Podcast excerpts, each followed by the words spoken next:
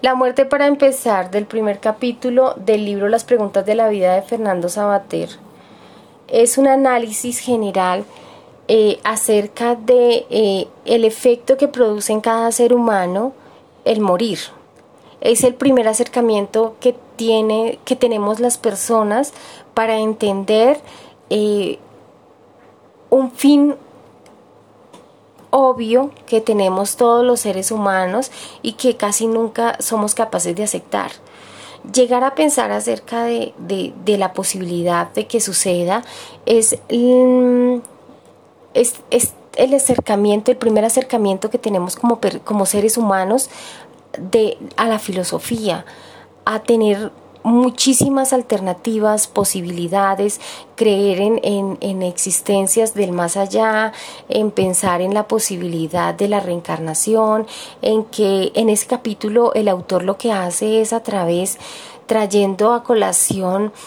eh, filosofía griega, teorías actuales y demás, mostrarnos que en concreto todos llegan a una misma conclusión y que el objetivo eh, final no puede ser el quedarnos pensando en la muerte, sino en la vida como tal, sino en, disfrutar eso que tenemos en este momento, que va a tener un fin y que normalmente no sabemos eh, aprovechar al máximo. Eh, el capítulo como tal es, es, es muy, muy mm, ligero, eh, digerible, entendible, es una filosofía eh, eh, fácilmente manejable para, para, las personas de todas las edades. La hermenéutica permite entender capítulo, cada, cada palabra que se menciona sin tener que, inquietarnos por, por, ir a revisar qué puede significar, sino que nos permite adentrarnos en la importancia de, del título como tal que se desarrolla eh, eh, a medida que, va, que va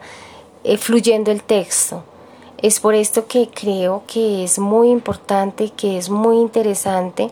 y más aún cuando, cuando da de manera sencilla un acercamiento tan importante a la filosofía y al entender que somos seres humanos, que la inmortalidad no es una posibilidad y que lo único que queda es aprovechar al máximo cada día de vida que se tiene que cada día se tiene que vivir como el último y que eh, no, no, no podemos desgastar eh, es, eh, cada, un día importante pensando en cómo, qué va a pasar cuando se muera o qué va a pasar en el futuro, sino crear días maravillosos para que cuando ese futuro llegue simplemente se dé con la mayor aceptación posible.